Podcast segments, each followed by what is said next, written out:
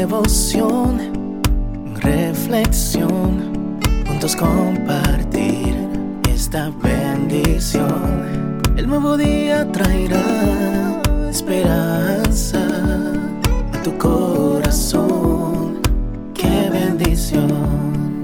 Darwin Rodríguez, el podcast. Meditaciones matinales para adultos. Cada día más sabio, escrita por el pastor Alejandro Bullón. El propósito de la disciplina.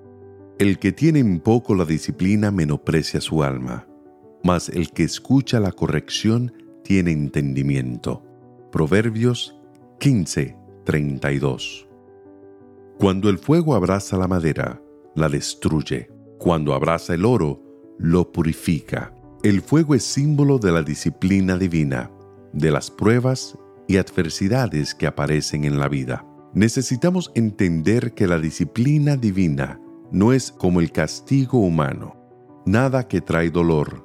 Las lágrimas y las tristezas no nacen de la mente divina. Dios solo es el autor de las cosas buenas. Si yo rechazo la disciplina, me coloco en un camino peligroso. Menosprecia su alma advierte Salomón, nada sucede en este mundo sin el permiso divino. Y si Él permite que la adversidad toque a la puerta de tu corazón, es porque desea que escribamos capítulos más brillantes de nuestra propia historia.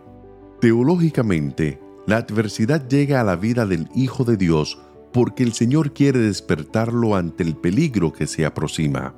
El verbo hebreo maas que Salomón usa aquí ha sido traducido como el que tiene en poco, es decir, el que rechaza. Rechazar significa literalmente sentirse sublevado, incomodado, no estar de acuerdo. ¿No es así que nos sentimos cada vez que las cosas no salen como queremos?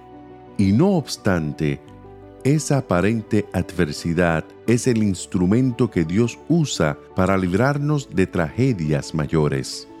Si aceptamos la prosperidad y la alegría, dones preciosos de Dios para hacernos felices, ¿no deberíamos también aceptar que el Señor nos despierte a la realidad cuando nuestra humanidad nos induce a dormirnos en el volante de las circunstancias favorables?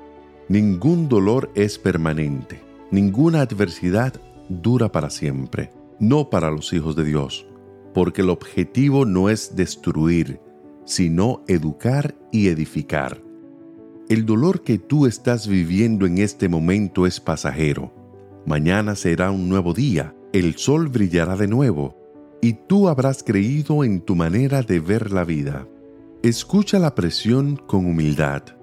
Por eso hoy, aunque las cosas no sean todas color de rosa, aunque en el cielo haya nubes amenazadoras, vale la pena recordar el consejo divino.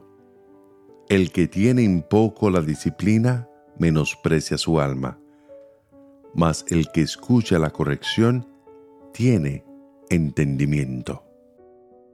Que Dios te bendiga en este día. Sé fuerte y valiente. No tengas miedo ni te desanimes, porque el Señor tu Dios está contigo donde quiera que vayas.